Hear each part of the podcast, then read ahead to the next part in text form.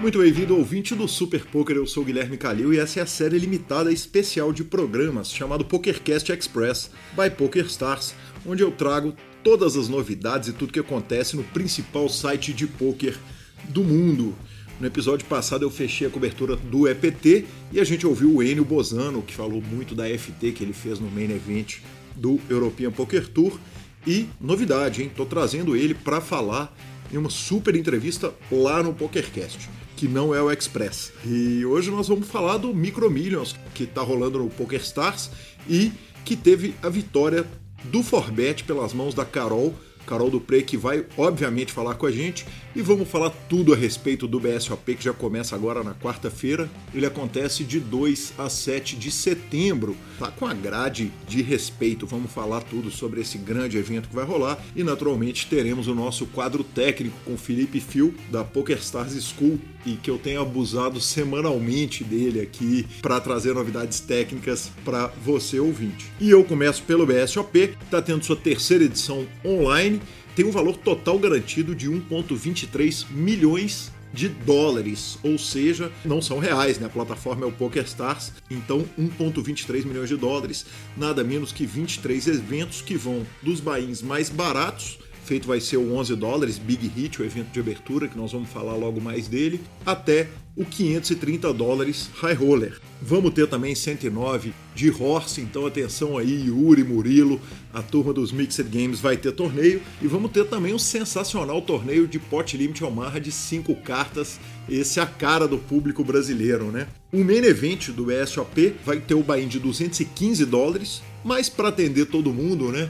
O PokerStar sempre faz aquele brilho ali para a turma que joga os stakes mais baixos e fez também um mini main event de 22 dólares. Falando em main event, claro que eu trago a palavra do campeão do main event da segunda etapa, o Alex Bass, que puxou 50, quase 56 mil dólares, 55.941 dólares, depois de bater um field de 2.092 entradas no main event da segunda etapa e o Alex começa nos contando a importância de ser o primeiro brasileiro campeão de main event do BSOP online.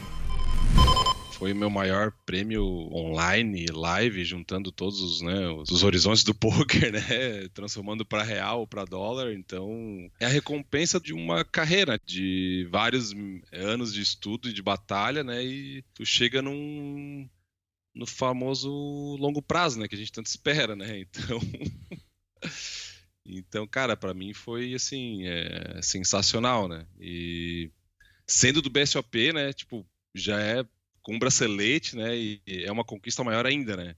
Todo mundo que começa a jogar poker, né, é, sei lá, joga com os amigos e tal, daí vê na TV BSOP, né, o cara quer jogar, né? Então, o cara vê o BSOP e o cara já quer jogar, né? O cara, meu, meu, esse torneio deve ser muito caro, né? Ou quanto que eu vou jogar um BSOP? Né? Então, cara, o BSOP já é uma marca muito forte, né? Então, todo jogador de poker, né, seja é, recreativo ou é, profissional, quer jogar um BSOP e cravar um BSOP main event é, eu acho que é o sonho de todo brasileiro, né? Então, para mim, cara, foi sensacional, sabe? Tipo, já tive, eu já tinha alguns resultados, mas nenhum tão grande, né? E sendo cravada do BSOP, cara, foi assim, juntou tudo, sabe? Junção de sentimento, de é, retorno do, do, esforço de tantos anos estudando e trabalhando, né? Então foi, cara, foi uma, uma junção de muitas emoções, sabe? Aí eu perguntei pro Alex se tem um gosto especial cravar um main event e trazer ele pro Brasil, não deixar ele pro exterior, né? Cara, com certeza, cara, porque. E mesmo pela torcida, né? Tipo, tava sendo transmitido, né? A FT ali é, online para todo mundo e cara todo mundo assistindo e todo mundo torcendo. Cara foi foi assim sensacional né? E depois também depois da cravada né o WhatsApp bomba e tipo tu não sabe mais o que responder e é uma loucura né cara? Tipo foi cara sem sem palavras né? Eu obviamente perguntei pro Alex se a reta tava grande, se ele tá preparado para ir jogar um monte de evento e quem sabe buscar o bicampeonato e isso foi o que ele me respondeu. Não, claro, com certeza. Vamos jogar o BSOP online. Tipo, claro, o mais gostoso é jogar o live, né? Tipo, eu acho que todo mundo, né, gosta muito de jogar online, né, pela interação com as pessoas e tal, né, mas como agora a gente ainda não pode, né, fazer um, um evento grandioso, então vamos buscar esse BCP online aí de novo, né, não tem o que fazer, né.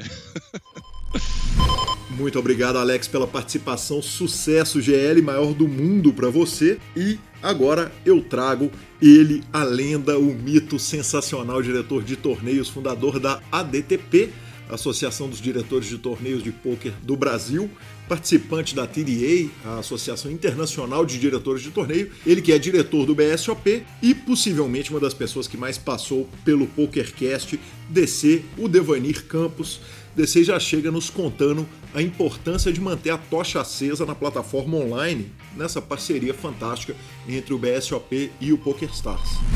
Como você mesmo disse, Calil, realmente a gente acha que é muito importante manter a, a chama realmente acesa. Para nós que somos verdadeiros apaixonados né, por poker, a gente que, que vive o poker, que está no dia a dia respirando poker praticamente, a gente sente muita saudade. Né? Essa pandemia deixou todo mundo preso em casa é, e sem poder disputar os grandes torneios.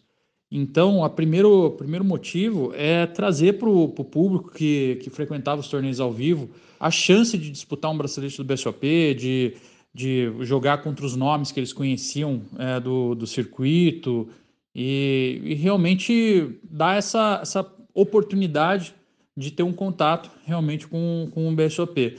Não é da forma como a gente gostaria, a gente gostaria de ter todo mundo num grande salão, fazendo uma grande festa, com muita felicidade, com muita alegria, mas é, a gente tem um online pelo menos para suprir, de certa forma, né, essa, essa lacuna.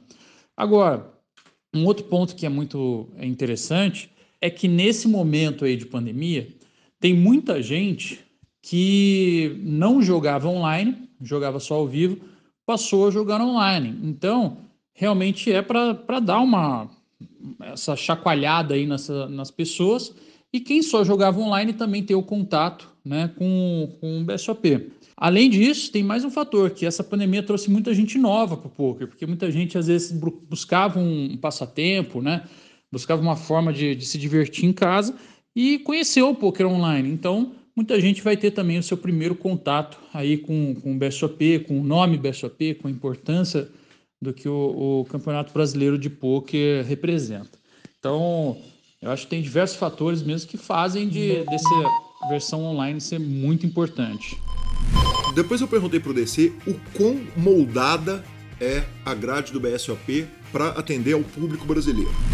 A grade de torneios do, do BSOP, ela sempre é muito, muito pensada, muito estudada, é, e no, na versão online não é diferente a gente pensou né, em diversos aspectos de, de torneios que, que assim que agradam né, ao público brasileiro, público latino-americano, e a gente quis é, colocar isso né, nessa experiência que vai existir online agora. Uma delas é a febre que existe hoje, né, de Omarra de cinco cartas é, no Brasil, muita gente jogando, muita gente estudando, aprendendo essa modalidade. Então, por causa disso, vai ter um torneio.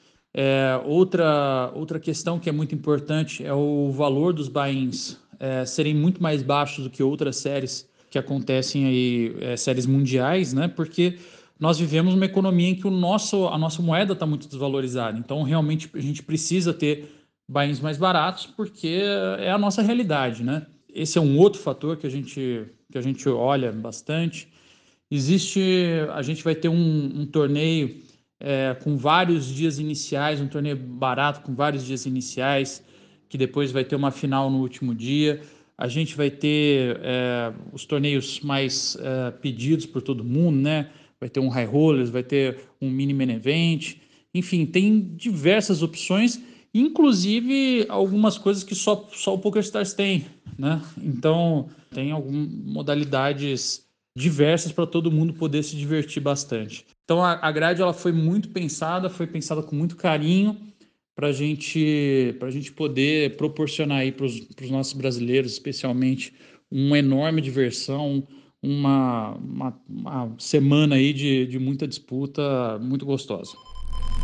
por último, o DC volta para nos contar quanta novidade você, ouvinte, pode esperar do BSOP Millions. Como a gente disse aqui no, no programa, o BSOP Millions ele não foi cancelado, ele foi adiado e quando ele voltar, a gente ainda não sabe a data, mas certamente vai vir recheado de novidades. E essa foi a resposta do DC para minha pergunta. Realmente a gente não pode, nesse momento, adiantar muita coisa. Tem muita coisa que a gente quer fazer, tem muita coisa que a gente vai precisar fazer de diferente. Então, dependendo de como tiver a situação no momento em que as regras para a realização de grandes eventos em São Paulo proporcionarem para a gente poder fazer um, um BSOP Minus com segurança, a gente vai ter, obviamente, que implementar é, algumas exigências legais que vão existir por causa de uma, no, uma nova realidade, né? que é o, o Covid. Então, provavelmente, a gente vai ter um, um, um evento com muito mais cuidado em relação à, à questão de, de circulação, de higiene, enfim, de todos esses aspectos. A gente também vai priorizar, claro, é, a, a, diversão, a alegria e o, e o, o entretenimento para quem for participar. A gente vai, a gente com certeza está preparando novidades junto com o PokerStars, coisas muito legais para acontecer quando for possível retomar o BSOP Millions, mas são coisas que nesse momento, se a gente for é, falar de tudo, pode ser que a, que a gente mude, né? Porque, infelizmente, a gente não consegue dizer exatamente quais vão ser as regras, qual vai ser o momento, qual vai ser exatamente o dia do mês e tudo mais que isso vai acontecer. A gente não cancelou o BSOP Millions porque é quase agora uma questão de honra. Pô, cara, a gente passou o ano inteiro sem todo mundo poder jogar poker. Os profissionais desse mercado, os dealers, floors, caixas, seguranças, enfim, toda uma cadeia produtiva que trabalha no evento passou o ano inteiro basicamente sem poder trabalhar. Então isso daí virou uma questão de honra quase nossa. A gente vai fazer um BSOP Minas, a gente precisa voltar é, a ter os eventos de poker, trazer o público de volta com muita alegria, com, muita, com muito entusiasmo, e é isso que a gente quer fazer num primeiro evento quando for possível. Então, nesse momento não dá para adiantar muito mais coisa, como você mesmo disse, mas pode ter certeza que a gente tem várias cartas na manga, muito planejamento bacana aí pela frente e estamos só esperando. As coisas vão melhorar e logo logo a gente vai vai poder trazer todo mundo de volta para aquele enorme salão do WTC em São Paulo. Muito obrigado, DC. Sensacional, que homem. E chegamos à promoção da semana. Para concorrer a mais uma caixinha de som do PokerCast Express, você manda a frase BSOP online é no PokerStars por mensagem direta para o grupo Super Poker. Então lembrando, BSOP online é no PokerStars, mensagem direta Instagram do grupo Super Poker. Quem ganhou a caixinha na semana passada foi o ouvinte Rodolfo Cavinato. Enquanto a gente se prepara para o BSOP, o PokerStars está fazendo o Micro Millions, que tem os bainhos baixinhos e os fios gigantes, e não podia ser diferente, né? Deu Brasil e, nesse caso específico, deu Carol Dupré, que estreando a vida de streamer já cravou um torneio de cara, bateu. Olha esse número bateu 21.587 entradas no evento número 14, o 11 dólares Progressive Knockout, e ficou com a vitória depois do acordo no Three Handed.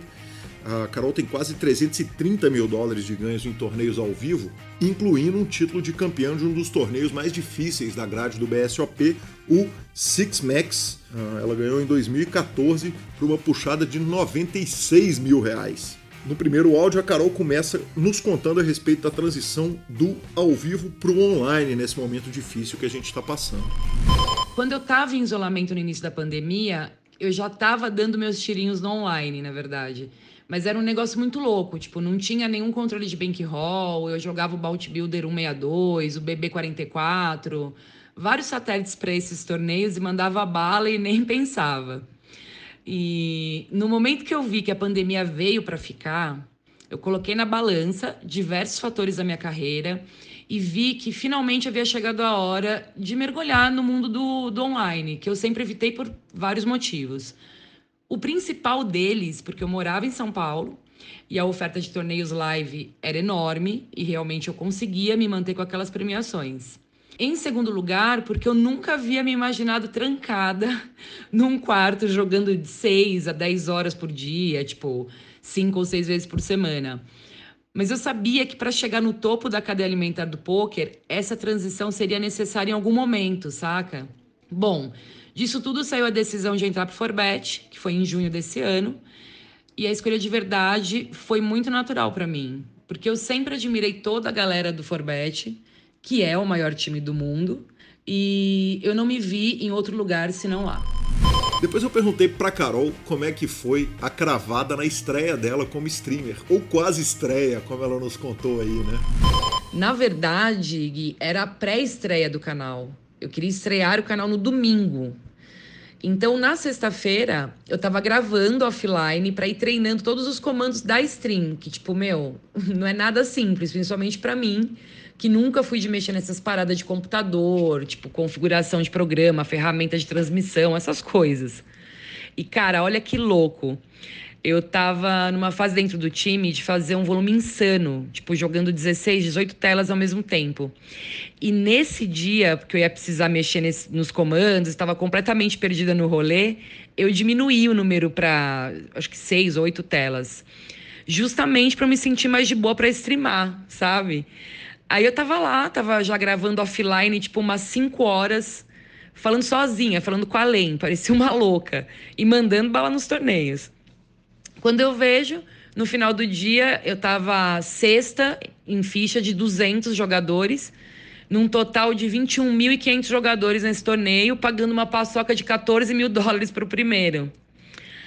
Aí, essa hora eu resolvi parar de gravar e focar mil por cento na reta do torneio. E aí foi normal de reta de torneio, tipo, fui jogando sempre entre os primeiros em ficha até FT. Eu entrei CL na FT. Acabei dobrando dois short stack logo de início e caí para quinta em ficha.